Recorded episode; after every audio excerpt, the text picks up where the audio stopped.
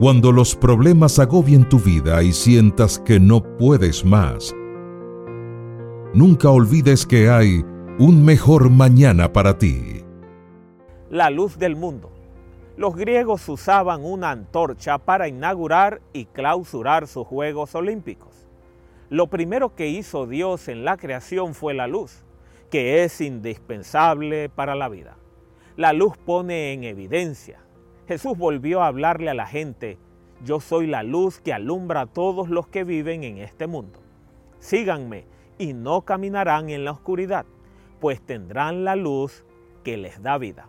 Juan 8:12.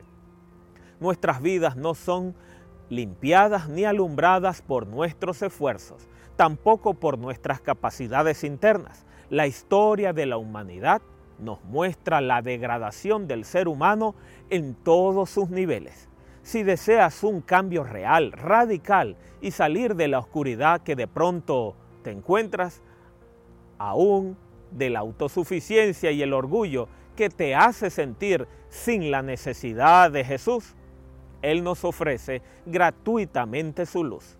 Aborrecer la luz es aborrecer a Cristo. Permitamos hoy y por siempre que Jesús entre y saque toda la oscuridad y maldad de nuestras vidas con su presencia y así habrá un mejor mañana para ti.